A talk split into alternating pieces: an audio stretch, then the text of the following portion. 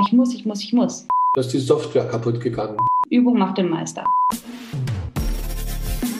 Katheterkollegen, der Urologie-Podcast der GESRU mit Justus und Nadim. Expertenantworten, die in keinem Lehrbuch stehen. Fürs Sofa oder unterwegs. Ja, und damit herzlich willkommen zu einer neuen Folge der Katheterkollegen. Mir virtuell gegenüber sitzt endlich mal wieder Justus. Hi Justus, heute auf ungewohntem Terrain. Wo steckst du?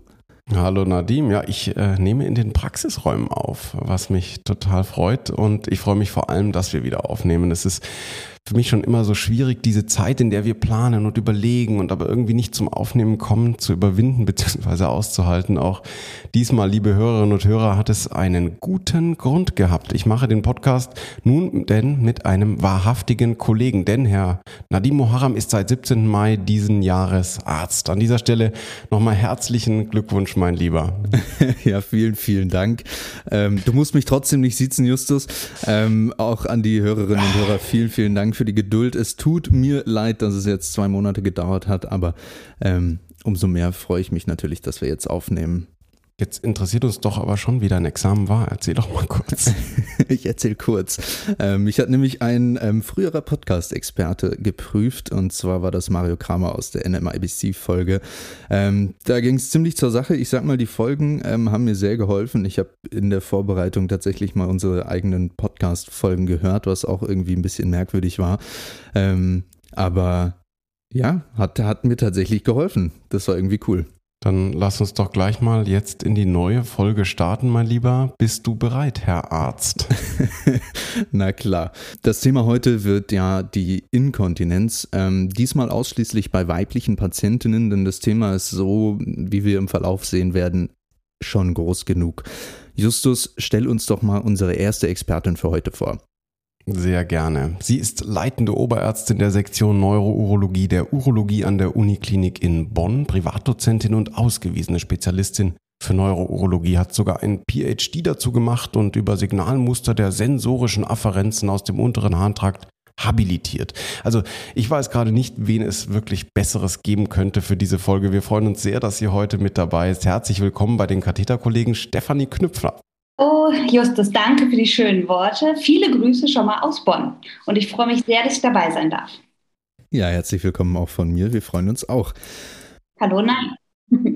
Unser zweiter Experte ist der erste Gynäkologe bei den Katheterkollegen. Er ist Chefarzt der Abteilung für Frauenheilkunde und Geburtshilfe der Helios Klinik in Erfurt. Und äh, ja, im Sinne der interdisziplinären Natur unseres Podcasts ist genau der richtige, was unser heutiges Thema angeht. Herzlich willkommen, Privatdozent Gerd Naumann. Hallo, lieber Nadim, vielen Dank. Ich bin heute mal der Kolibri als Gynäkologe in dieser Podcast Urologenrunde. Ich werde mich bemühen, mich gut zu schlagen, Jungs. Sehr schön. Wird gut funktionieren. Ich freue mich sehr. Tolles Thema, wichtiges Thema und äh, mit Frau Knüpfer habt ihr die beste ins Boot gekriegt, die man zu dem Thema haben kann. Glückwunsch. Danke. Herzlich willkommen auch von mir. Ähm, Nadim, lass uns direkt starten. Los geht's. Unbedingt. Stellen wir uns vor, wir stehen nicht im OP, sondern in der Notaufnahme stellt sich eine 70-jährige Patientin vor, die ist total aufgelöst. Justus, ich erinnere mich auch da wieder an ein Telefonat, was wir mal geführt haben. Ähm, und diese Patientin berichtet, dass sie seit Jahren einen häufigen Harndrang hat und dabei hin und wieder auch mal Urin verliert. In der Stadt kennt sie jede Toilette, ist mit jedem Kaffeebesitzer per Du, ähm, hat auch schon immer wieder Antibiose wegen fraglichen Urinauffälligkeiten bekommen. Es wird aber einfach nicht besser und ihr Diabetes wird auch gerade noch was besser eingestellt, als er jetzt ist. Gerd, wie beginne ich bei einer solchen Patientin jetzt in dieser Situation? Welche Fragen sollte meine Anamnese enthalten? Ähm, was ist so mein ja, Basiswerkzeug für die Anamnese? Ihr habt einen sehr schönen Fall ausgesucht, weil das könnte Alltag sein, den erlebe ich ganz häufig äh, in jeder Woche. Und ähm, mal abgesehen von seltenen neurogenen oder schwierigen, komplexen Erkrankungen ist das eine der häufigsten Patienten in unseren Sprechstunden. Das sind die älteren Damen, die mit einer Inkontinenz kommen.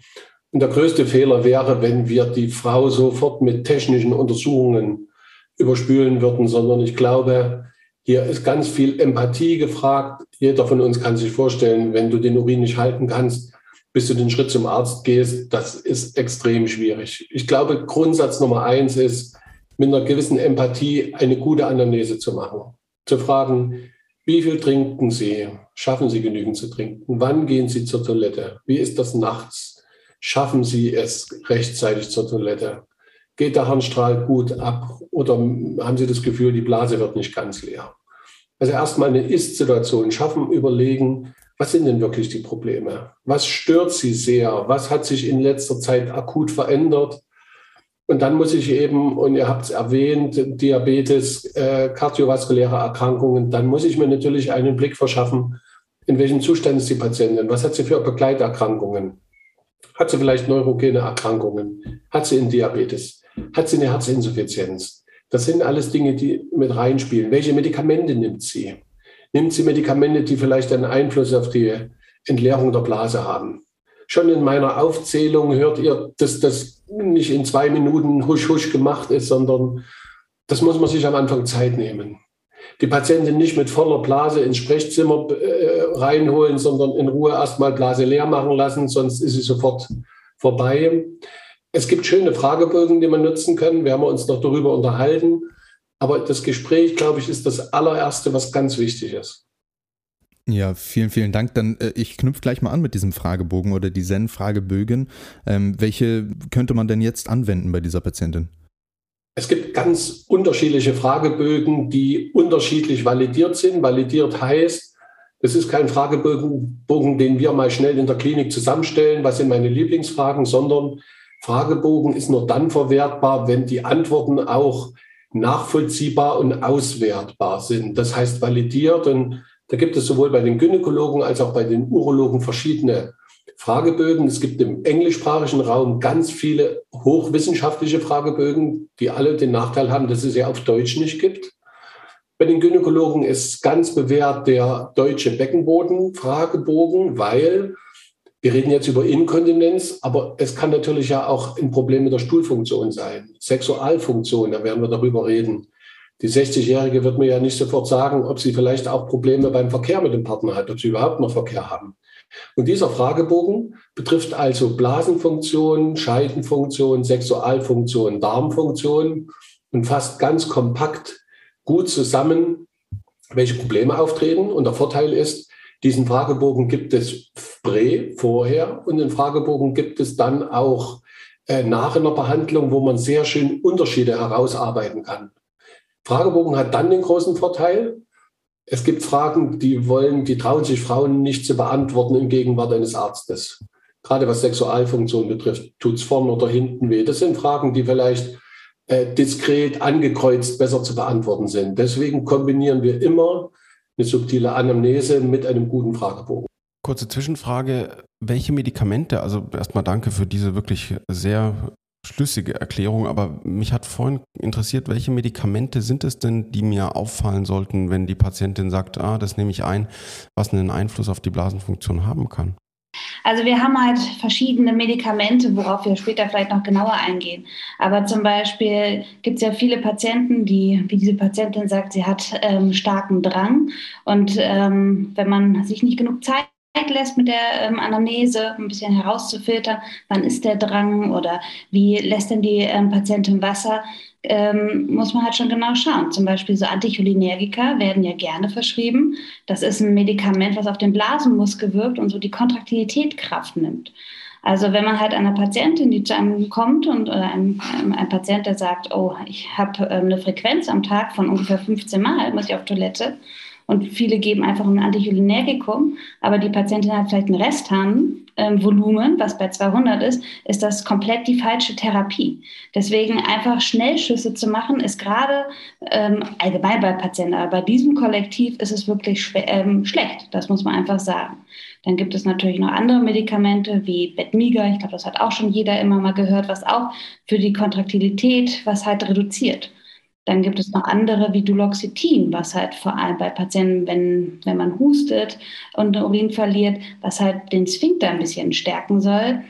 Das sind auch Medikamente, die natürlich, wenn sie falsch angewendet werden, eher die Symptomatik verschlechtern. Aber es geht manchmal sogar noch einfacher. Ähm, ganz häufig, wenn man als junger Kollege im Krankenhaus die äh, Aufnahme der Patienten macht, bemerkt man erstmal, wie viel Schlafmittel, Tranquilizer, Sedativa, Beruhigungsmittel von ja. Hausärzten verschrieben werden, die von Patienten eingenommen werden und die dann eben äh, eine Wechselwirkung mit Blasenfunktionen haben, die, die man gar nicht kennt. Also es ist erschreckend, wie viel dieser Medikamente inzwischen verschrieben werden, die alle entweder die Blasenentleerung stören, indem sie mehr Restharn bilden, oder eben die Verschlusskraft der Harnröhre äh, äh stören moderne Antihypertensiva, ne, die Alpha-2-Blocker zum Beispiel, mhm. die den Blutdruck senken, aber eben nebenbei auch die Verschlusskraft der Harnröhre senken und damit eine Inkontinenz machen und die Patienten auf einmal erschrocken sind.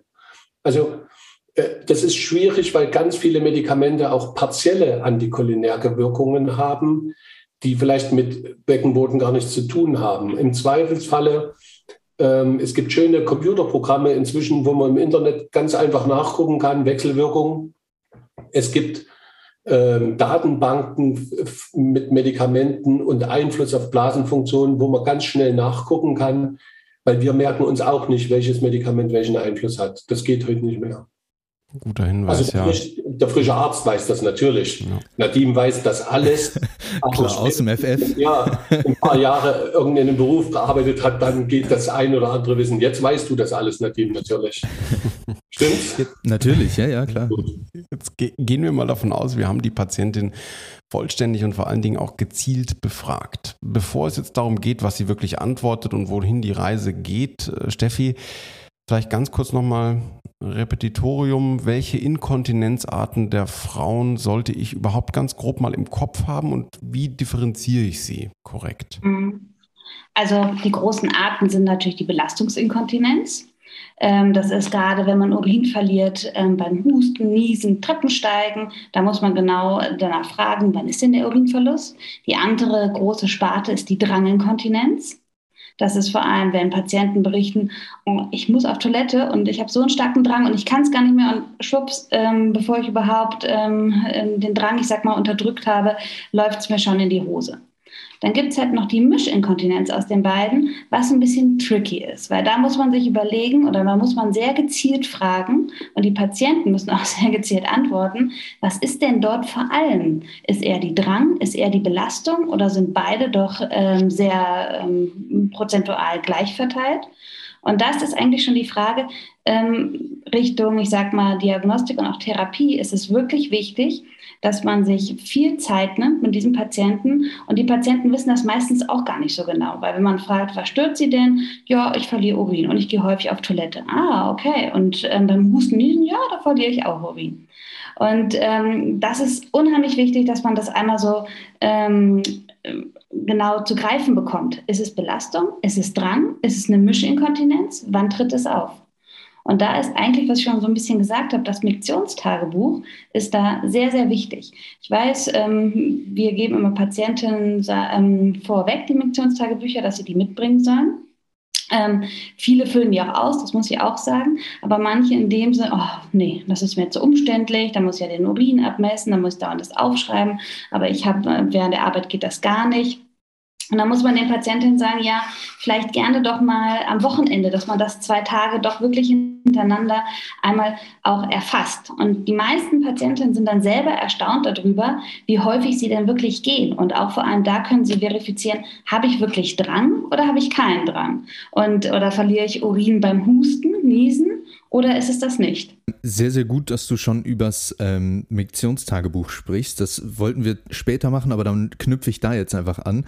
Ähm, wie lange sollte man denn zum Beispiel die Patientin so ein Miktionstagebuch führen lassen?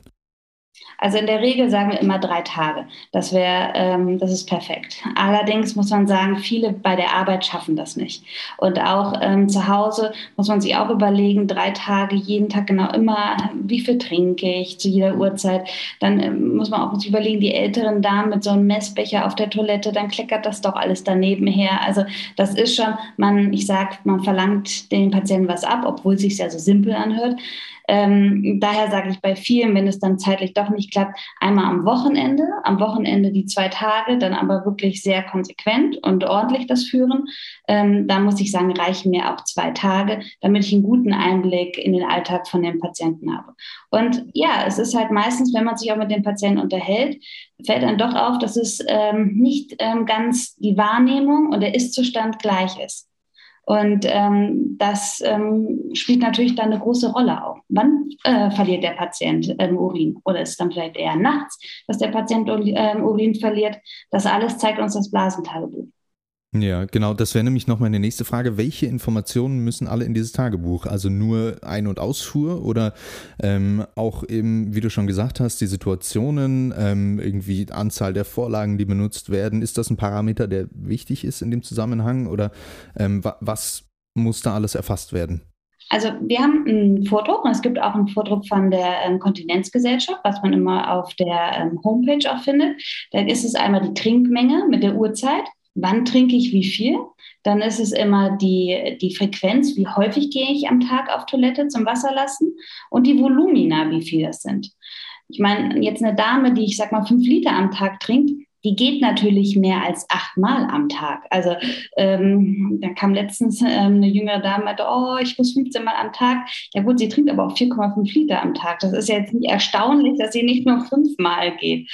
Also ähm, und das meine ich, da kann man halt verifizieren, was für eine Pathologie steckt denn oder steckt eine dahinter. Wichtig ist dann natürlich auch, dass wir wissen Vorlagen benutzen die Patientinnen Vorlagen? Äh, wenn ja, wie viele am Tag und wie häufig wechseln sie die? Und vor allem, sind die nass ähm, oder sind die eher feucht oder ist das nur eine Sicherheitsvorlage?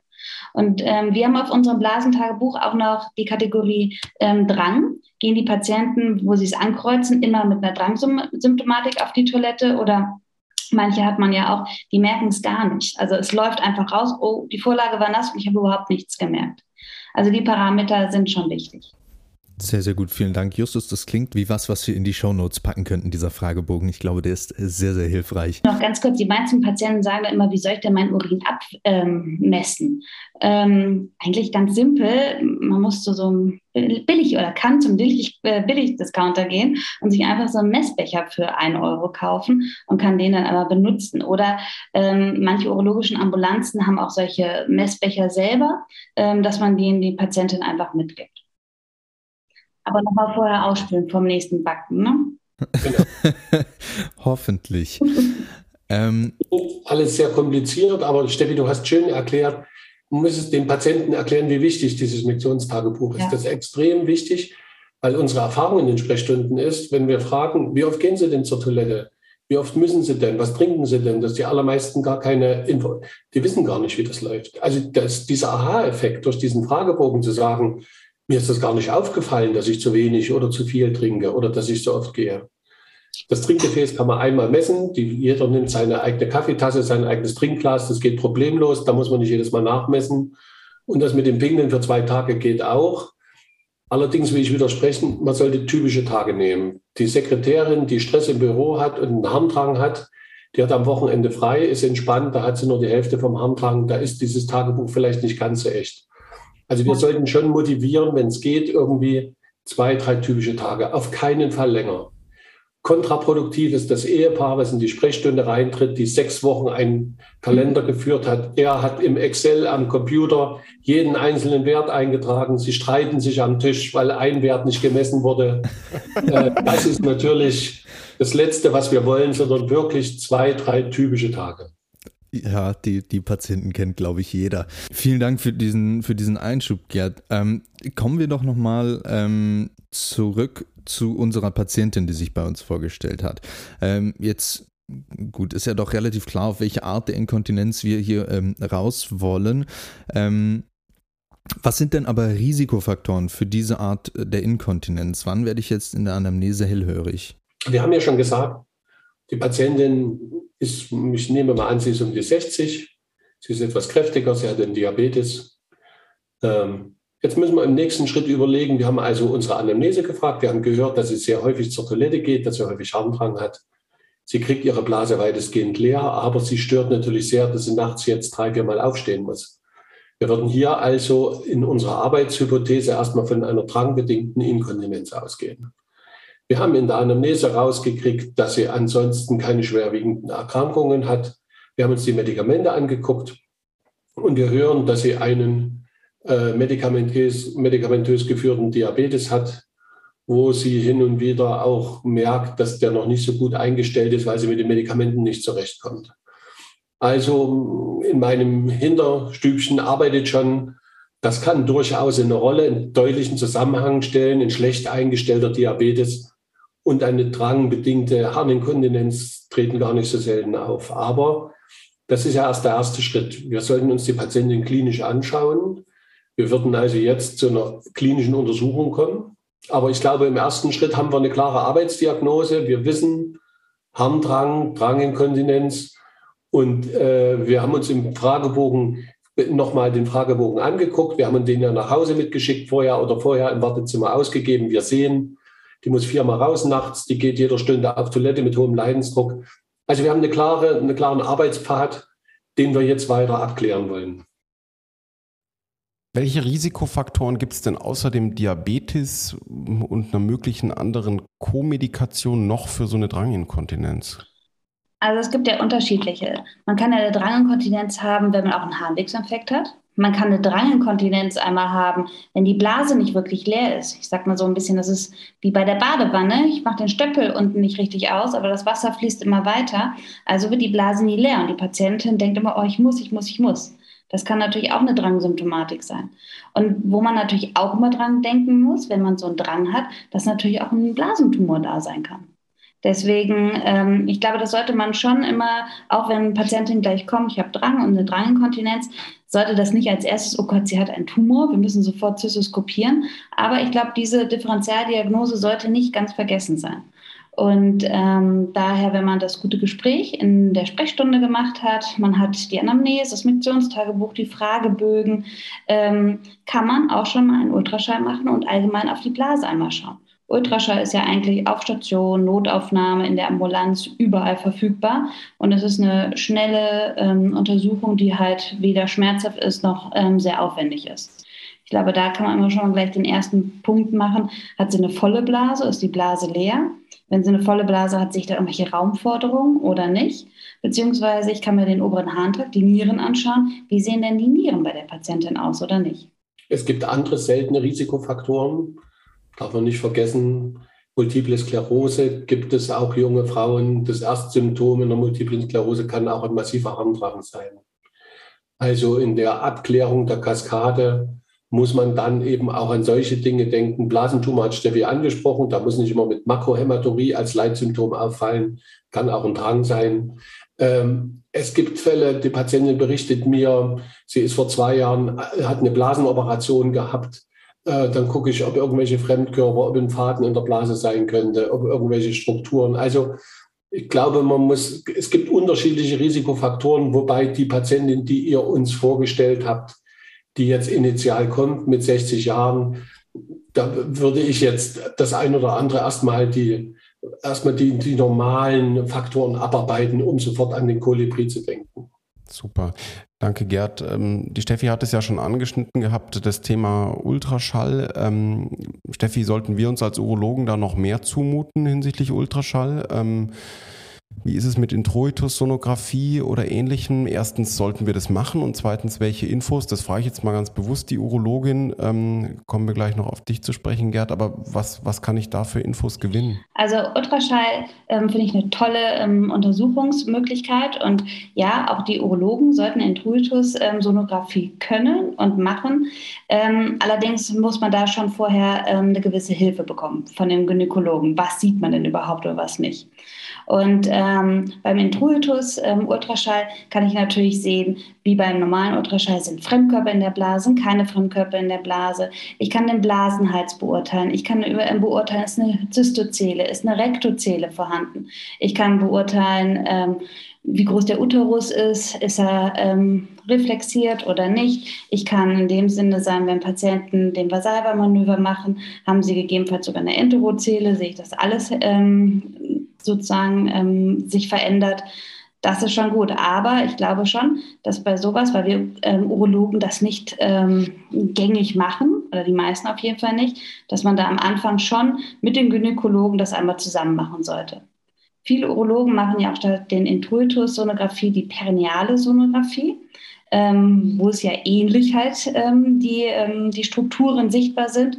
Auch das denke ich, da, das braucht, das ist kein Hexenwerk, aber es braucht Übung. Übung macht den Meister.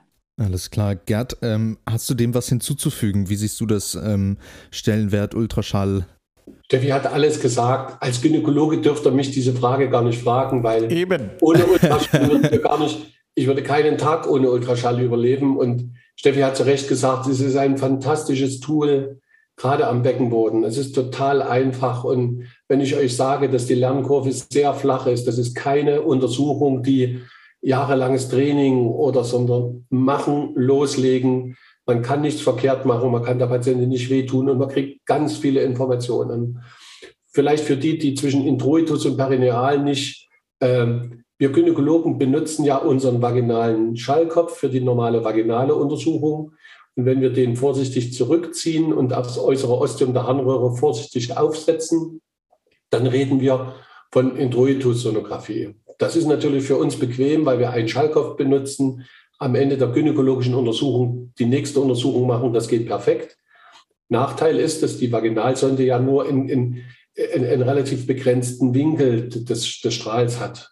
Perinealsonographie heißt, ihr nutzt die Abdominalsonde, die natürlich durch die breitere Auflage ein deutlich breiteres Bild ist, eigentlich der bessere Schallkopf.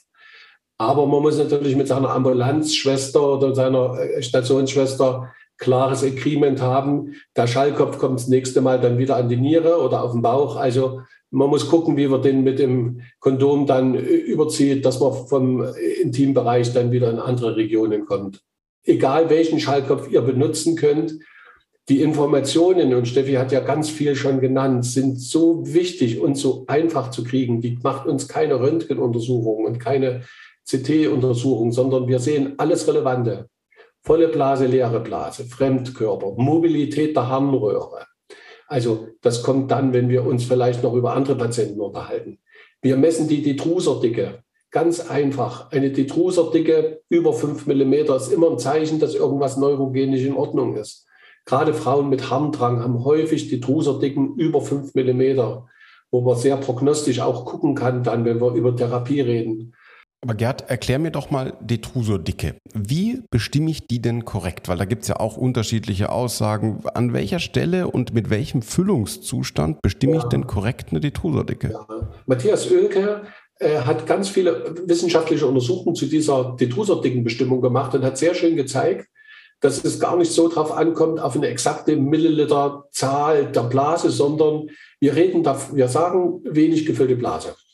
Und ob das 70 oder 120 sind, spielt das mal keine Rolle.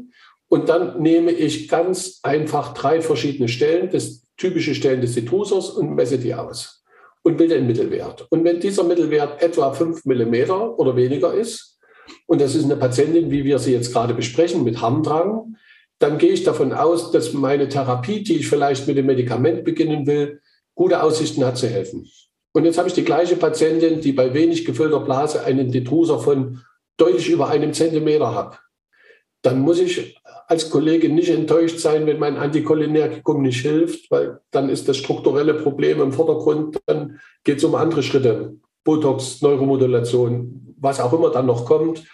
Aber ich glaube, das ist eine ganz einfache Untersuchung an der wenig gefüllten Blase. Super, vielen, vielen Dank. Ach, schon wieder richtige Praxistipps. Das ist ja immer mein, mein, mein Lieblingsteil, wenn wir so praktische äh, Handlungsanweisungen bekommen. Sehr, sehr gut. Ähm, wir hatten tatsächlich in zwei Folgen schon mal über Katheterurin gesprochen und wissen, Glatteis jetzt, aber ich versuche es, dass wenn man einer Frau zutraut, einen vernünftigen Mittelstrahlurin abzugeben, man auf einen Katheterurin verzichten kann. Wann ist er also sinnvoll? Ähm, bei dieser Patientin, über die wir jetzt sprechen, Steffi. Also ich finde ein Mittelstrahlurin bei einer Frau, die das ähm, auch gut machen kann, ähm, vollkommen, es reicht aus. Also bei uns kriegt nicht jede ähm, Dame ein Katheterurin. Man muss halt sagen, dass auch sehr viele sich da verkrampfen und sind jetzt nicht schockiert darüber. Aber ähm, wenn man denen das erklärt und sie, die Compliance von den Patienten ist gut, also sie sagen, ja, das mache ich mit, das habe ich verstanden, wie ich das machen muss, reicht das vollkommen aus. Es gibt natürlich auch Patienten, die halt immer wieder kommen mit rezidivieren Harnwegsinfekten. Und ähm, da muss man dann irgendwann sagen, dass man, ähm, dass man wirklich wissen will, ist es wirklich auch ein Harnwegsinfekt oder ähm, haben, hat sie wirklich Bakterien auch im Urin? Da sollte man dann doch einmal ein Katheterurin machen. Aber ja, Glatteis, das stimmt. Da gibt es sehr viele Meinungen. Die einen sagen, immer ein Katheterurin abnehmen, egal vor welcher Untersuchung, vor Zytoskopie, vor Urodynamik, ähm, bei rezidivieren Harnwegsinfekten. Und ähm, bei anderen muss man sagen, Mittelstrahlurin reicht. Am Ende ist es ganz ehrlich, wer halt hat recht, ne? muss man auch ein bisschen so sagen. Ähm, ich finde, bei Patienten, die, die es gut mitmachen, reicht vollkommen auch Mittelstrahlurin. Ja, ähm, ich frage gleich mal nach, welche Bedeutung hat denn die Urinanalyse überhaupt, wenn wir jetzt von einer Dranginkontinenz sprechen? Also das hat ja schon eine Bedeutung, weil wenn eine Patientin dann doch einen Harnwegsinfekt hat, gerade ähm, Diabetes, das merken sie dann doch nicht, ob sie jetzt wirklich eine Dysurie, also Schmerzen beim Wasserlassen haben oder nicht. Da ist natürlich ein, ähm, die Urindiagnostik schon wichtig. Ähm, hat sie einen Infekt oder hat sie keinen Infekt? Das andere ist auch bei verschiedenen Untersuchungen, wie ähm, bei einer Urodynamik. Da machen wir schon gerne auch einen Urin, einen Urinstatus. Denn wenn man sich überlegt, die Untersuchung ist aufwendig, wir legen Katheter bei den Patientinnen ein ähm, und die Patientin hat dann doch einen Infekt ähm, wäre die Untersuchung nicht so aussagekräftig. Daher, das ist auf jeden Fall, ähm, hat das einen Stellenwert. Genauso wie wenn man gewisse Untersuchungen oder ähm, Therapien macht, wie das Botulinumtoxin. Da möchte ich natürlich auch nicht einfach ähm, die, die Diagnose in die Blase pieksen und die ähm, Patientin hat eigentlich einen Harnwegsinfekt und ich könnte sie möglicherweise dann doch einen Infekt in eine Sepsis schießen. Genauso wie bei anderen urologischen Eingriffen, die jetzt nichts mit der Inkontinenz zu tun haben. Aber da ist natürlich auch ähm, die, Kathet äh, die Urindiagnostik schon wichtig. Liebe Steffi, die junge Frau kommt mit Brennen und einem typischen Harnwegsinfekten in die Praxis. Die ältere Frau ja. spürt häufig gar nicht das als Harnwegsinfekt, sondern sie kommt mit der Drangsymptomatik. Die kommt genau. wegen Harndrang dann halten wir den Schallkopf drauf, dann sehen wir, dass Resturin da ist. Und dieser Resturin ist so ganz weiße Schatten, hat der, so wie Schneegestöber in der Blase sieht das aus. Eiweißreicher Urin. Und wenn wir uns dann den Urin angucken, sehen wir, dass ein deutlicher Harnwegsinfekt vorliegt, der eben nicht aber mit typischen Symptomen brennen und so weiter imponiert, sondern als Harndrang imponiert. Deswegen ist es wichtig, gerade bei Frauen mit Harndrang auch die Urinanalyse durchzuführen. Ja, und ich glaube, es ist auch wichtig, dass wir gehört haben, dass die nicht nur die Diagnostik der Dranginkontinenz, sondern auch so ein bisschen die Prophylaxe vor den Eingriffen da, die genau. Urinanalyse einen wirklichen Stellenwert ähm, hat. Gerd, jetzt haben wir befragt, wir haben einen Ultraschall gemacht, wir haben uns den Urin angeschaut. Ähm, was machen wir denn jetzt mit der Patientin? Jetzt, ähm, naja. vielleicht gehen wir jetzt mal ein paar Dinge durch, die immer wieder natürlich im Raum geistern.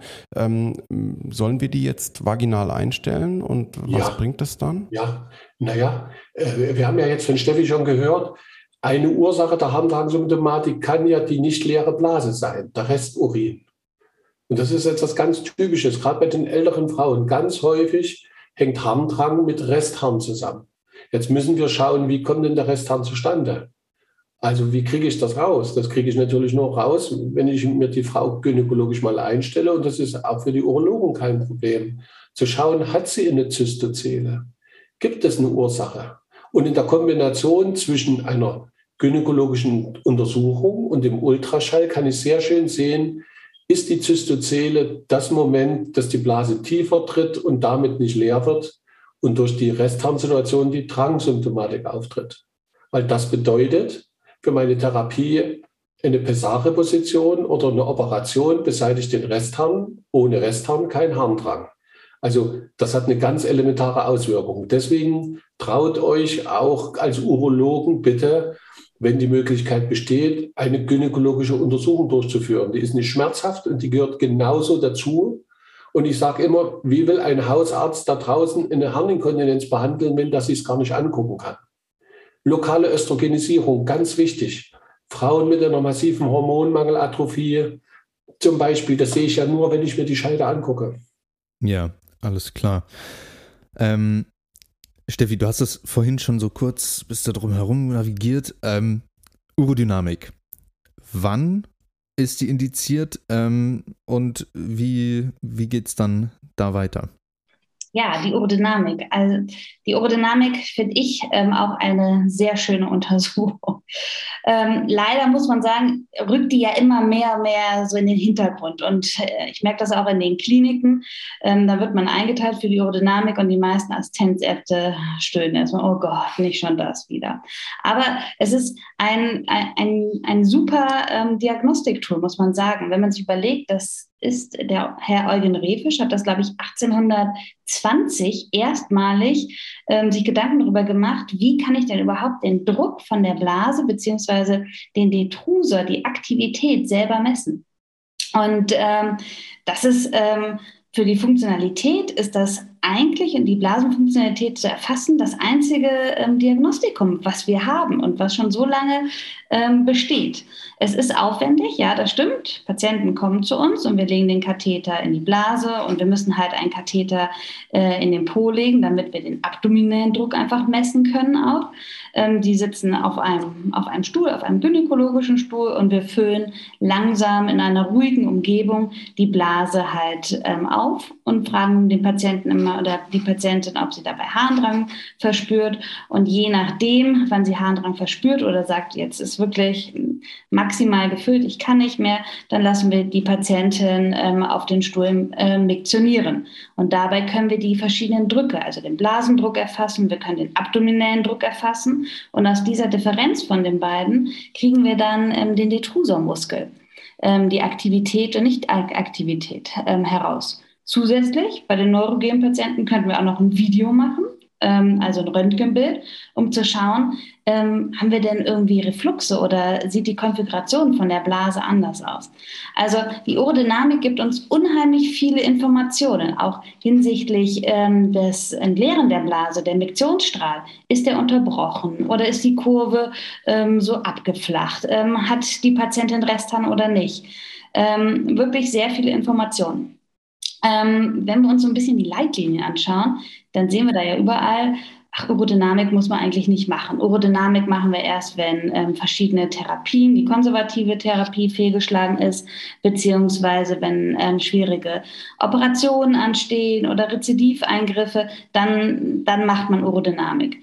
Ähm, eine Ausnahme ähm, sind die neurogenen Patienten, also MS, der Parkinson, die ähm, Querschnittsgelähmten, die müssen wir auf jeden Fall regelmäßig untersuchen, weil bei denen ist natürlich wichtig, wie ist der Blasendruck. Denn wenn der Blasendruck zu hoch ist, ist die Gefahr, dass ähm, der obere Harntrakt ähm, geschädigt wird, ähm, besteht dort und daher das ist die einzige Ausnahme. Aber ich sage jetzt bei der, bei der weiblichen Inkontinenz, der nicht neurogenen Blasentleerungsstörung, ist wirklich die Urodynamik erst nach konservativem Versagen der Therapien oder nach Re-OPs.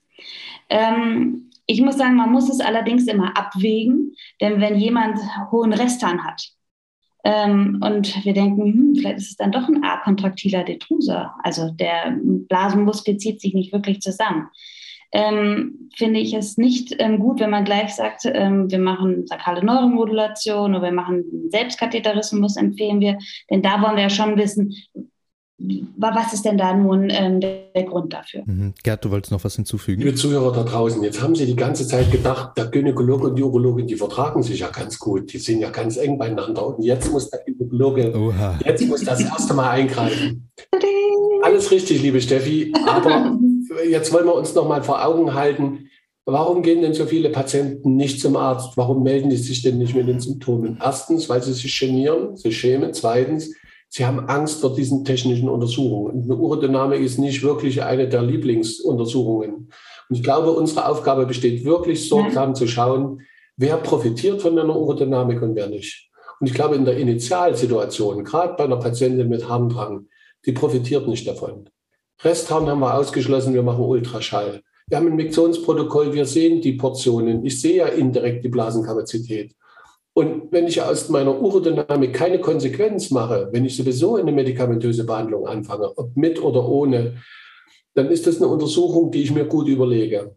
Du hast viele wichtige Patienten mit einer Pflicht zur Urodynamik aufgezählt, aber ich glaube, wir sollten aufpassen, dass wir am Anfang nicht im Gießkannenprinzip allen eine Urodynamik nur weil wir es gemacht haben, nur weil es abgehakt ist. Oder in äh, der, der Messknecht, du hast ihn so schön beschrieben, der junge Kollege in der Klinik, der stöhnt und sagt, wieder jeden Tag zehn Messungen. Ich glaube, wir sollten sehr sorgsam mit dieser Untersuchung umgehen, weil sie total hilfreich ist, aber eben auch nicht alle Probleme löst.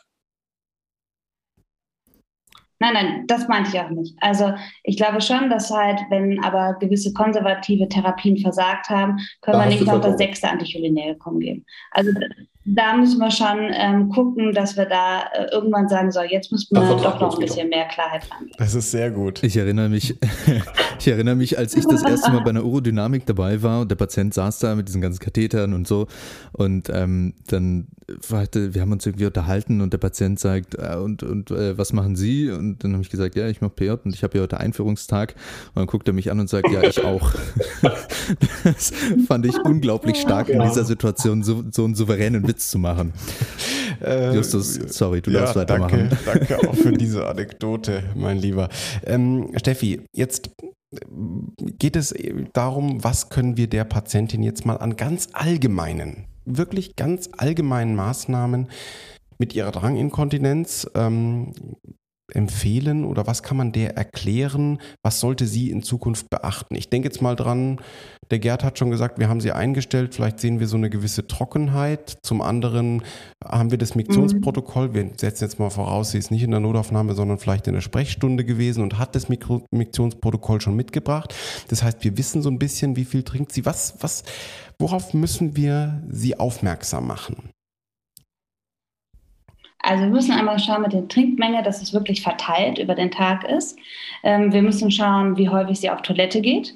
Auf jeden Fall, wenn sie halt 15 Mal dort hat, ähm, aufgezeichnet hat, immer Volumina von 60, 70 oder 80 Milliliter, dann ist es natürlich irgendwie ein Kapazitätsproblem. Wir hatten ja schon geschaut, dass der Resthahn, der ist nicht vorhanden. Und was Gerd hat gesagt hat, die Östrogenisierung ist das A und O. Und ja, ab dem gewissen Alter ist die Östrogenisierung auch wirklich das A und O dass man das ähm, ab einem gewissen Alter der Patientin ähm, auf jeden Fall ähm, empfehlen kann.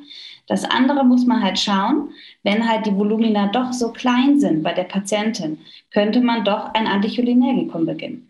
Nur da muss man natürlich einmal schauen, ähm, hat sie irgendwelche Kontraindikationen? Kontraindikation beim Anticholinergikum ist natürlich ganz klar Auge, Glaukom. Das heißt, da können wir den Patienten das nicht geben.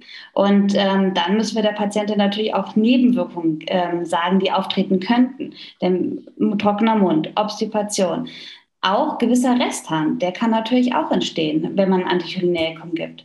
Das sind so gewisse Sachen, was man der Patientin empfehlen kann. Konservativ, denke ich mir, ist es aber ganz wichtig, regelmäßig ähm, auf Toilette gehen, zum Beispiel Miktion nach der Uhr, ist natürlich Quatsch bei Patienten, die schon sowieso jede Stunde halt rennen. Das ist Blödsinn, das muss man nicht machen.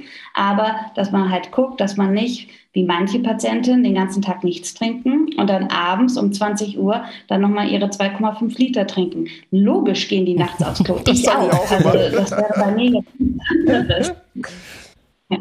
Ähm, ja, super, vielen, vielen Dank. Ähm, Gerd, Beckenbodengymnastik, das ist immer was, wenn man, wenn man das so, also ich kenne das aus dem PJ, wenn man sagt, ja, soll ich das mit reinschreiben, das zu empfehlen, dann habe ich von, ich glaube, ausnahmslos jedem und jeder gehört, ja, ja, ja, das kann man immer empfehlen. Ähm, wann, wann macht das hier Sinn? Also, wenn wir jetzt so eine Patientin haben, ähm, Gibt es da irgendwas, ähm, wo man sagen sollte, ja, da macht es auf jeden Fall Sinn?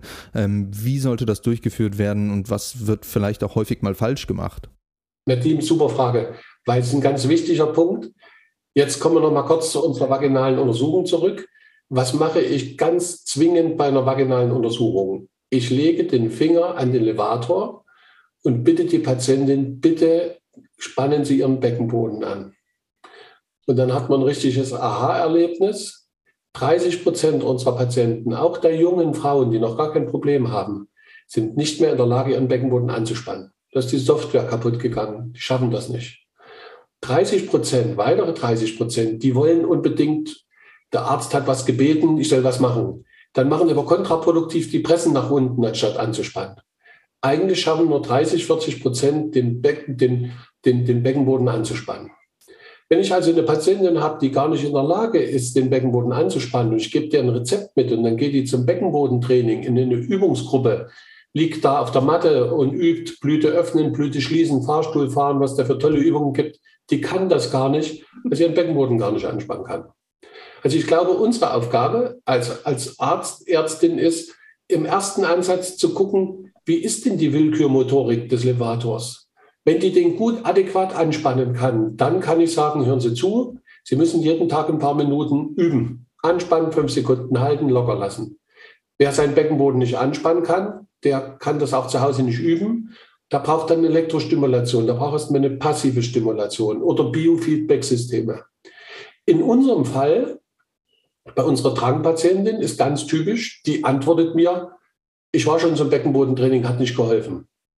Ja, warum kann es denn nicht helfen? Was wollen wir denn?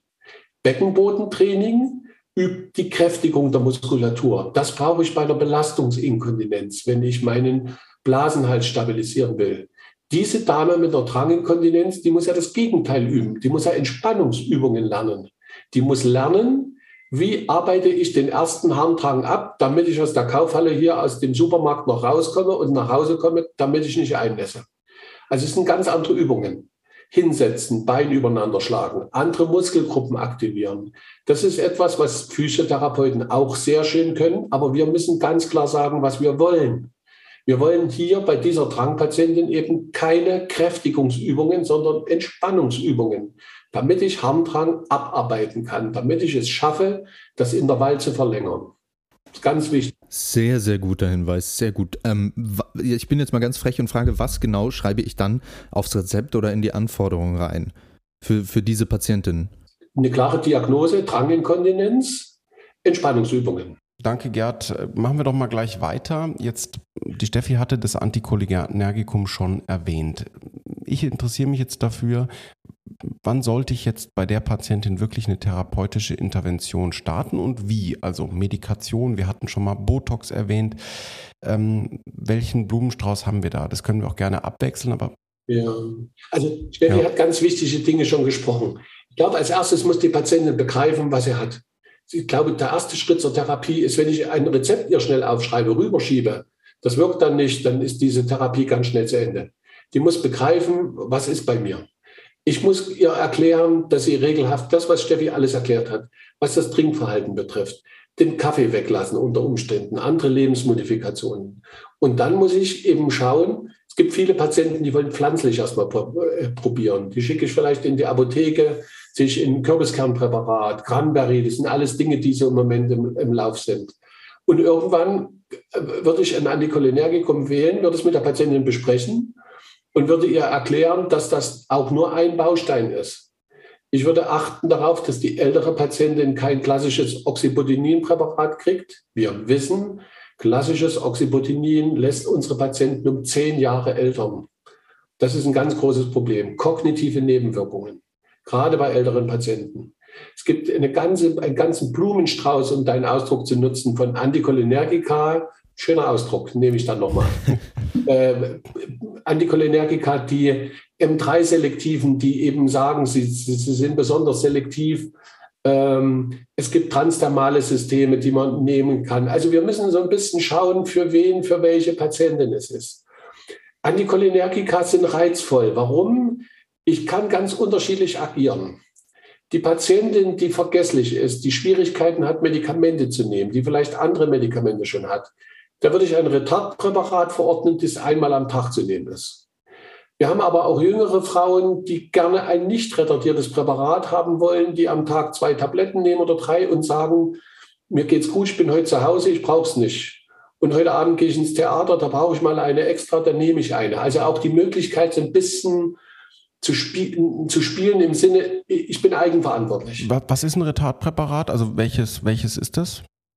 Solifenazin zum Beispiel oder so. Es gibt verschiedene, die man, will jetzt keine äh, Präparate-Namen nennt. Okay. Äh, wichtig ist, man muss fair und offen über Nebenwirkungen sprechen. Wenn ich mit Frauen nicht darüber rede und die treten ein, sind die sofort sauer.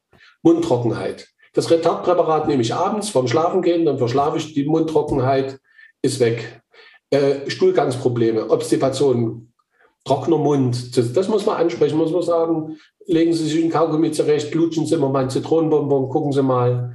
Und wer eben diese Nebenwirkungen nicht toleriert, wir haben Betamigas vorhin genannt worden, äh, eine Substanz, die eben diese anticholinergen Nebenwirkungen nicht hat, wir aber mit dem Blutdruck aufpassen müssen. Ein Medikament, was eben nicht eingesetzt werden darf, wenn eine nicht gut eingestellte Hypertonie vorliegt, dann muss man sehr vorsichtig sein. Aber wir haben eine ganze Bandbreite, wo man wirklich ein bisschen spielen kann. Man muss nur äh, die Patienten so ein bisschen einteilen. Die älteren Damen, wo wir kognitiv aufpassen müssen, jüngere Frauen, die so ein bisschen in der Selbstmedikation mitarbeiten wollen. Weil wenn ich es nicht kommentiere und ohne Erklärung verschreibe, wir wissen, nach einem Jahr nehmen weniger als 10 Prozent noch ihre Medikamente. Und das ist ein Armutszeugnis auch für unsere Qualität der Behandlung, weil wir es nicht gut erklärt haben. Ja, danke für den Appell, Gerd. Steffi, wann ist es denn jetzt soweit? Wann ähm, können wir äh, uns über Botox Gedanken machen? Also ich mache mir über Botox Gedanken bei den Patienten, wenn die Anticholinerika 2, 3 nicht geholfen haben. Oder wenn, wie Gerd schon gesagt hat, mit den Nebenwirkungen, wenn die Patienten das abgesetzt haben müssen oder nicht zufrieden sind. Weil viele in dem Sinne setzen auch die Anticholinerika ab, sie haben auch Nebenwirkungen, aber sind einfach nicht zufrieden mit der Wirkung. Ähm, auch da ähm, würde ich dann auf das Botulinumtoxinpräparat übergehen. Auch da muss man sagen, Botulinumtoxin ist jetzt auch kein ähm, aller Heilmittel. Auch da muss man die Patientin gut vorher aufklären, wie die Injektion sein wird.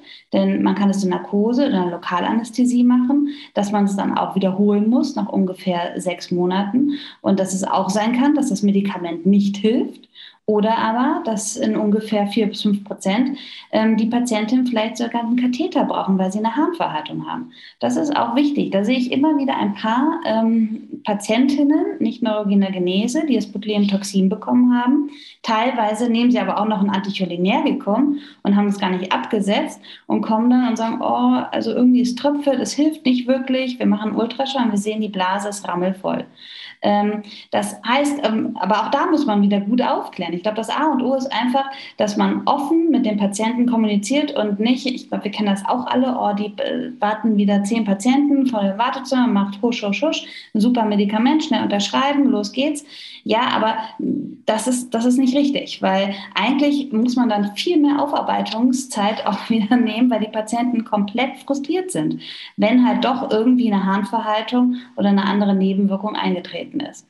Ähm, das ist halt schon wichtig, dass man die Patienten darüber informiert. Und man muss sie auch richtig informieren, dass man nicht sagt, ja gut, also vier bis fünf Prozent der Patientinnen können eine Harnverhaltung haben, dann brauchen sie einen Katheter da muss man auch sagen, es kann temporär sein, dass sie einen Katheter brauchen, dass sie in dem Sinne vielleicht ähm, nach den ersten zehn Tagen dann für zehn Tage einen Katheter brauchen und dann ähm, wird es halt ähm, auch besser oder weniger mit dem Rest haben. Ich glaube, das, das ist schon wichtig, dass man das den Patienten auch gut erklärt. Boah, bin ich froh, dass das kein Thema in meinem Examen war. Sonst wäre das, mhm. hätte das, na, jetzt fällt mir keine andere Redewendung ein, aber es hätte in die Hose gehen können. ähm. Allerdings, Nadim, ist es ja wirklich so, dass das jetzt, glaube ich, ganz wichtig war, dass wir da so im Detail drauf eingehen. Und jetzt, ähm, ja, jetzt natürlich müssen wir noch einen zweiten Faktor mit einbeziehen, aber da können wir wahrscheinlich durch die super Vorarbeit relativ äh, flott drüber hinweggehen, oder? Ich denke auch. Also ich sage es immer, ich bin schon wieder viel schlauer als vorher, aber das ist ja auch Sinn der Sache. Ähm, jetzt kommt noch eine 55-jährige Dame. Ähm, die ist eigentlich wegen einem Stein da ähm, auf Station und erzählt irgendwie nach der Visite ähm, äh, beim, beim abschließenden Sono, dass sie ja Probleme mit der Inkontinenz hat. Die hat irgendwie letztlich ihrem Sohn beim Umzug geholfen und äh, schweren Karton gehoben und dachte, hm, äh, äh, und ähm, kann das irgendwie bei körperlicher Aktivität nicht so gut halten. Ähm, Steffi, wie sollten sich jetzt in der Anamnese die Fragen zum, im Vergleich vielleicht zum ersten Fall äh, bei dieser Frau unterscheiden? Also eigentlich auch da ist wieder die Anamnese ist das A und O und auch dort ähm, das Miktionstagebuch. Auch dort werden wir sie fragen, ab wann verliert sie Urin und wann Husten, Niesen oder hat sie eine ähm, Drangkomponente doch dabei? Wie häufig geht sie auf Toilette? Wie groß sind ihre Volumina und wie ist die Trinkmenge? Ähm, die Fragen sind eigentlich die gleichen. Die, ähm, was wir halt nur, nur mal genauer wissen möchten, ist es halt, dass es beim Husten und Niesen, wann ist es? Wie viele Geburten hatte die Patientin gehabt? Vaginal, nicht vaginal, Kaiserschnitt, nicht Kaiserschnitt. Aber ehrlicherweise, diese Fragen stelle ich auch der Patientin, jetzt nicht unbedingt, ich sag mal, der 80-Jährigen, aber ähm, eigentlich schon auch allen, die ähm, kommen und sagen, ich habe eine Dranginkontinenz.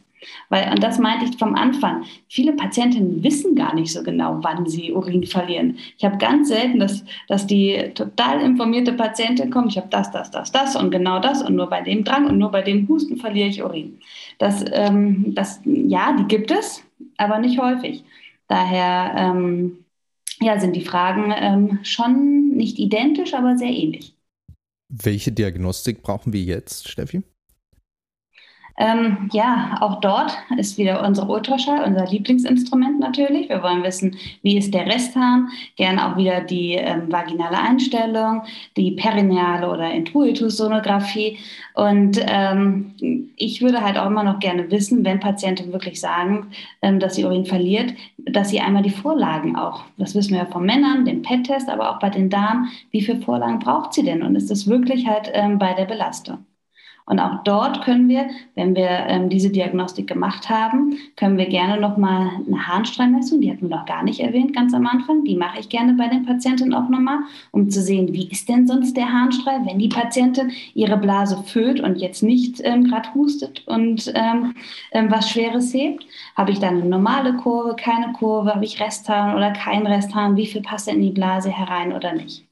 Und je nachdem können wir schauen, ähm, ob wir halt dann invasiver mit unserer Diagnostik gehen. Kann ich den, ähm, den Introitus-Schall auch mit der Trussonde machen? Ja, manche machen das. Allerdings ist da das Bild nicht gut, weil der Truss ist nur ähm, der halbe Kopf und dadurch ist das Bild halt weiter eingeschränkt. Also dort sollte man schon eher mit einem vaginalen Schallkopf oder statt dann der Trusssonde würde ich eher dann den abdominellen Schallkopf und perinealen äh, Sonographie machen. Ja. Danke, Steffi. Gerd, ähm, jetzt wollen wir natürlich der Patientin helfen. Ähm, jetzt haben wir herausgefunden, dass es sich sehr wahrscheinlich um eine Belastungskomponente, die vor allen Dingen führend ist, wie wir vorhin gelernt haben, ähm, handelt. Wonach guckt jetzt der Gynäkologe bei der Untersuchung äh, genau noch? Du hattest das vorhin sicherlich schon angerissen, aber lass es uns auf diesen Fall nochmal runterbrechen. Ja, also ähm, das ist eine, eine dankbare Patientin, weil sie klare Symptome äußert, sie eben äh, wirklich beim Husten und Niesen und auf unsere Nachfrage auch nach Risikofaktoren. Wir fragen nach den Entbindungen ganz viele der Frauen sagen, ja, ja, ich hatte das damals nach der Entbindung vom ersten Kind schon, dann ist es wieder ein bisschen besser geworden. Also nach einer genauen Befragung kriegen wir ganz viel raus. Jetzt gucken wir uns vaginal genau die Dinge an, wie bei anderen Frauen auch. Also äh, Atrophie ja oder nein, häufig gerade bei der 55-jährigen Frau wird das noch nicht der Fall sein. Ich gucke, ich schließe eine Senkung aus, schaue mir den Blasenhals an, ich sehe, dass ich eine mobile Uretra habe. Ähm, und in dem Fall möchte ich die Patientin gern einmal auch mit voller Blase untersuchen und würde auch einen Provokationstest machen. Ich würde also gern auch sehen, dass sie beim Husten Urin verlieren. Das ist natürlich in der Situation, jetzt sitzen wir drei als junge Männer ich will mich mal mit zu euch gesellen. Sehr gerne. Unbedingt. Also ihr zwei jungen Männer sitzt vor der, vor der älteren Dame, die jetzt husten soll und die weiß, beim Husten geht Urin verloren. Auch das ist ein Moment, wo man wirklich mit Empathie, wo man so ein bisschen ein Papiertuch so ein bisschen davor vielleicht ihr das Gefühl gibt, sie ist nicht so auf dem Präsentierteller. Wenn ich im Liegen den Urinverlust nicht sehe, dann lasse ich die Patientin mal aufstehen, halte mit der Hand so ein Papierhandtuch, was es ja im Spender gibt, einfach zwischen das Bein, dass ich sehe, es geht Urin verloren. Einfach, dass ich den klinischen Nachweis habe, äh, ein, eine Inkontinenz tritt auf.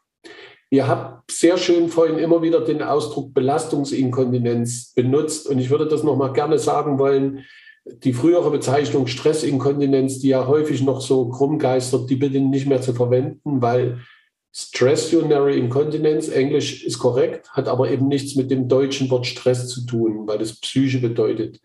Äh, deswegen wirklich Belastungsinkontinenz. Das ist ganz ja. wichtig. Ähm, bevor wir dann darauf kommen, was wir der Patientin empfehlen oder mit ihr sogar machen könnten, therapeutisch, äh, mobile Uretra hast du gesagt. Ich glaube, da sollte man kurz nochmal drauf eingehen, wie wie kann ich das denn sehen? Ja, Also das ist jetzt keine Zystozele, die sich ausbildet, sondern die Patientin, ich bitte die Patientin kräftig nach unten zu pressen und dann sehe ich, dass dieser Uretrawinkel so ein bisschen abkippt. Ähm, manchmal ist es bei ganz jungen Frauen auch so, dass durch die Entbindung die laterale Aufhängung der Scheide nicht mehr gegeben ist. Es tritt dann so ein leichter Lateraldefekt auf. Also der Vaginalsulkus auf beiden Seiten tritt so ein bisschen tiefer. Also mit einer gewissen Lernkurve. Und deswegen müsst ihr euch trauen, vaginal zu untersuchen. Man sieht das nämlich ganz schnell mit den Augen. Dann sieht man nämlich sehr schön, dass die Harnröhre nicht starr ist beim Husten, Niesen, beim Pressen, sondern dass es sich tiefer bewegt. In der Sonographie sehen wir das dann noch viel deutlicher, aber auch schon bei der klinischen Untersuchung ist es zu sehen, weil wenn wir dann später auf Behandlung, Operation zu sprechen kommen, gehen, müssen wir unterscheiden, rede ich von einer mobilen Harnröhre oder ist es eine starre Harnröhre durch Voroperationen und so weiter. Ähm, das ist wichtig. Und nochmal, gerade bei dieser jungen Patientin 55, da will ich bei der Untersuchung rauskriegen, kann die ihren Levator anspannen. Weil wenn die den Levator gut anspannen kann, geht es sofort im nächsten Ansatz, gebe ich ihr eine Hausaufgabe mit, ab so wird, wird Beckenbodentraining gemacht. Und Sie müssen nicht zur Physiotherapie, weil Sie das sehr gut können. Oder ich sage, das ist bei Ihnen wie beim Nichtschwimmer. Wenn ich Sie ins Wasser stürze als Nichtschwimmer, können Sie auch nicht auf einmal schwimmen, sondern Sie müssen es lernen und dafür brauchen wir professionell den Physiotherapeuten. Ganz gut. Jetzt sehen wir vielleicht eine Senkung oder sowas. Vielleicht weißt du schon, worauf ich hinaus will. Was können wir denn jetzt ähm, therapeutisch machen? Ähm, um diese Inkontinenz, diese Belastungsinkontinenz in dem Fall zu beheben, wenn die Beckenbodengymnastik ausgereizt ist und wir wirklich wissen, es wird sich wohl um eine Belastungsinkontinenz handeln und die Patientin will ja. eine Therapie. Ja, das kann ich verstehen, weil ich würde auch nicht ungewollt Urin verlieren, das würde mich extrem stören. Ich würde gerne eine Therapie haben. Wichtig ist für uns, und das ist, muss man nochmal betonen, konservativ kommt vor operativ. Und nicht, weil ich glaube, dass die konservative Therapie jeden trocken macht, sondern geht auch ein bisschen berufspolitisch. Wenn wir unsere ganze Studienlandschaft der Erfolgsergebnisse von Operationen angucken, steht immer 80 bis 85 Prozent. Da steht nie 100 Prozent. Jetzt operieren wir eine Frau und sie kommt und sagt, letzte Woche hatte ich eine schwere Erkältung, da sind drei Tropfen nochmal abgegangen, ihre Operation taugt nichts. Dann bin ich enttäuscht, weil ich ihr nicht erklärt habe, dass durchaus das auch mal kommen kann. Heißt also im Umkehrschluss, wenn ich die konservativ üben lasse, merken Frauen erstmal, wie schwierig das ist, dass man es besser kriegt, wie anstrengend das ist. Ich kann also in Erfolg einer Operation viel besser äh, honorieren für mich, wenn ich merke, das ist gar nicht so einfach, es wegzukriegen. Wenn ich mich als Arzt hinsetze und sage, Sie kommen nächste Woche zum Operieren, dann sind Sie die nächsten 30 Jahre staubtrocken, das kann ich nicht versprechen. Das ist unfair und deswegen konservative Therapie starten wir. Wir machen also, wir geben ein lokales Östrogen, Estriol, dreiwertiges Östrogen, ganz wichtig, kann man bei jeder Patientin machen. Bitte immer sagen, schmeißen Sie den Beipackzettel weg. In diesem Beipackzettel steht ganz viel Unsinn drin, weil da wird ganz viel von Präparaten aus der Hormonersatztherapie übernommen, die ja alle nicht stimmen. Dreiwertiges Östrogen, Östriol, ist völlig ungefährlich. Kann man bei fast allen Patienten machen. Beckenbodentraining und wenn es beides ausgereizt sind, dann würde ich überlegen, welche operative Methode man anwenden kann bei der Patientin. Und bei Frauen haben wir ganz viele Möglichkeiten. Ähm, ich erkläre das immer so, es gibt drei schwere Grade in der Operation. Die invasivste Operation ist eine Kolposuspensionstechnik die wir offen oder laparoskopisch machen können. Da fassen wir uns das Bindegewebe um die Harnröhre herum, ziehen uns das wieder in den Bauchraum zurück. Also wir, wir stabilisieren die Harnröhre, die vielleicht hypermobil war. Ähm, die Methode der Wahl im Moment ist die suburetrale Bandeinlage. Das ist, glaube ich, im Moment die Operation, die weltweit mit Abstand am meisten gemacht wird, die vielleicht bei unserer Patientin 55 Jahre eine gute Option wäre. Und bei den älteren Damen, wo ich bestimmte Risiken ausschalten will, würde ich vielleicht sogar eine intrauretrale Injektion, eine Unterspritzung der Schleimhaut in der Harnröhre favorisieren. Das ist etwas, was ich dann individuell für jede Patientin diskutieren würde. Also die ganz junge Patientin nach dem dritten Kind, 35 Jahre, hat meistens einen lateralen Ausriss der Scheide durch die Entbindung, die profitiert von einer Kolposuspension. Frauen zwischen 40 bis 65, 70 profitieren von einer Bandeinlage. Und Frauen über 70, da hätte ich eher Sorgen, dass das Band mal auch eine Blasenentleerungsstörung, eine Obstruktion machen könnte. Die würde ich wahrscheinlich mit, einer intrauretralen Injektion versorgen. Also wir haben einen bunten Strauß an, an Möglichkeiten, die wir jetzt individuell auf jede Patientin sozusagen ummünzen müssen. Steffi, wann ist denn aus deiner urologischen Sicht eine PSH-Versorgung sinnvoll? Ähm? Also eine PSH-Versorgung ist ja vor allem beim Descensus. Ähm, wenn wir das dort einmal sehen, Prolaps ist schon viel zu viel. Da, da hält, also ich sehe manchmal Patienten, die haben mehr als sie haben Prolaps und dann haben sie noch ein PSH bekommen, aber sagen, der fällt sowieso schon raus. Also da geht es natürlich nicht. Aber ähm, beim Descensus erstgradig kann man PSH versuchen. Allerdings muss man auch sagen, bei der Jungfrau jetzt mit 55 mit der Zystozele sollte auch nicht der PSH eine, ähm, eine Langzeittherapie sein. Denn das muss man sich auch überlegen. Das ist ja doch, ähm, da gibt es ja unterschiedliche, die Würfel, die Ringe oder die Schalen oder PSH oder so ähm, Tampon-Pessare, das ist ja auch ein Behilfsmittel. Und die immer rein und raus ähm, geben, das reduziert ja schon die Lebensqualität. Also meiner Meinung nach kann man Pessar da benutzen, ähm, vorübergehend, um zu schauen, profitiert man von der Operation oder nicht? Ist das etwas ähm, oder ist, ist das ähm, keine Möglichkeit für die Patientin? Wichtig ist bei der PSH-Therapie auch, dass man dort die Östrogene mitgibt, denn diese Pessare, man hat ja bestimmt diese blauen Würfel schon mal im Praktikum, habt ihr die gesehen, auch die können natürlich so Druckstellen machen oder Nekrosen, wenn die halt nicht gewechselt werden. Das ist auch wichtig bei älteren Damen. Da kann man auch nicht einfach schnell ein Pessar reingeben und man sieht, die haben gar nicht die Fingerfertigkeit, um die rauszuholen. Meistens kommen dann diese älteren Damen dann doch im Notfall zu einem und sagen, oh, ich habe irgendwas da unten drin und ich krieg's halt nicht raus. Also da sollte man auch schon gucken, ist das überhaupt vom Fingerfertigkeit für die Patientin eine Möglichkeit oder nicht? sehr, sehr praxisnah. Vielen, vielen Dank. Äh, Justus, es ist schon wieder soweit. Es ging extrem schnell rum. Ja. Ähm, aber äh, wir sind tatsächlich äh, am Ende unserer Fragen oder hast du noch was auf dem Herzen? Nein, ich bin wirklich äh, begeistert. Sehr schön. Ja. Ähm, natürlich darf nicht fehlen äh, der eine Tipp für unsere Zuhörerinnen und Zuhörer. Ähm, Steffi, welchen Tipp hast du für junge Urologinnen und Urologen, wenn es um das Thema der weiblichen Inkontinenz geht? Also keine Angst davor haben ähm, und sich Zeit nehmen für die Patienten, denn ähm, man kann diesem Patienten so toll helfen mit ähm, konservativen Möglichkeiten auch und man erhöht die Lebensqualität so unheimlich von dem Patienten. Das ist was wirklich Schönes.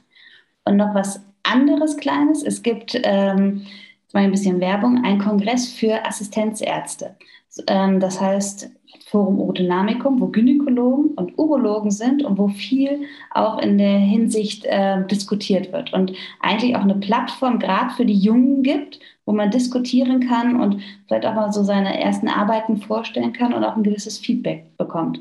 Das fand ich als Assistenzarzt wirklich ähm, eine gute Plattform dort. Danke dafür. Und Gerd, vom Gynäkologen zum urologischen Nachwuchs, was ist dein Tipp? Also ich sage meinen jungen Kollegen immer, nutzt die Gelegenheit und schaut unseren urologischen Freunden über die Schulter. Ihr könnt extrem viel lernen. Und an die jungen Urologen da draußen, nutzen Sie die Gelegenheit. Gynäkologen und Urologen sind so eng miteinander. Wir sind keine Konkurrenten, wir sind Verbündete in, äh, bei der Inkontinenz. Gucken Sie sich an, wie der Gynäkologe den Ultraschall macht, wie der ein Pessar einlegt, wie der das mit den Hormonen macht. Da lernt man so viel, dass sie profitieren extrem davon. Deswegen bitte keine Barrieren bauen, sondern einfach unkompliziert fragen, wie machst du das? Zeig mal, gerade den Ultraschall. Ich gucke zweimal zu und dann weiß ich, was der macht und dann kann ich das beim nächsten Mal selber ausprobieren. Also keine Hemmung haben und so wie Steffi sagt, keinen Bogen um die Patienten machen, sondern das sind die Patienten der Zukunft. Das sind die vielen älteren Frauen, die zu uns in die Praxis kommen die sind extrem dankbar, sind extrem dankbare Patienten, nicht mit spitzen Fingern rangehen. Super, lieber Gerd, liebe Steffi, vielen, vielen Dank für diese geniale Folge. Ähm, Justus, ich würde sagen, wir haben drei Sachen für unsere Shownotes auf jeden Fall. Und zwar diesen deutschen Beckenboden-Fragebogen, ähm, dann den äh, von Steffi genannten Vordruck für die Inkontinenz, äh, von der Inkontinenzgesellschaft und ähm, einen Link zum Forum Urodynamicum, würde ich sagen, oder? Brauchen wir noch mehr in den Shownotes? Ja. Gut. Ähm, ansonsten, wie immer, ihr Lieben da draußen, ähm, Ihr findet uns auf der Guess Website, ihr findet uns auf Instagram ähm, oder auf Twitter. Ähm, wir freuen uns natürlich immer über äh, Feedback, äh, Kritik und am allerliebsten hören wir natürlich Themenvorschläge von euch. Ähm, ich muss noch ein ganz bisschen Werbung in eigener Sache machen und zwar findet am 27. und 28. August, ähm, da wo die Dienstpläne jetzt bald kommen, das aktiven Treffen der Guess statt und zwar in Frankfurt am Main und ähm, wir würden uns natürlich total freuen, wenn wir da ein paar neue Gesichter sehen. Ähm, man muss dafür nicht vorher schon aktiv gewesen sein in der Guestro, sondern ähm, einfach nur ein bisschen Lust haben, vorbeizugucken und ein paar Kolleginnen und Kollegen kennenzulernen. Das nur dazu. Ansonsten von mir vielen, vielen, vielen Dank. Es war echt gut. Justus, bis zum nächsten Mal. Nadim, vielen Dank. Gerd, vielen Dank, Steffi. Macht's gut. Ciao, ciao. Tschüss. Das war Katheterkollegen, euer Urologie-Podcast der GESRU mit Justus und Nadim. Alle Folgen gibt's auf eurem Lieblings-Podcast-Portal oder auf gesru.de.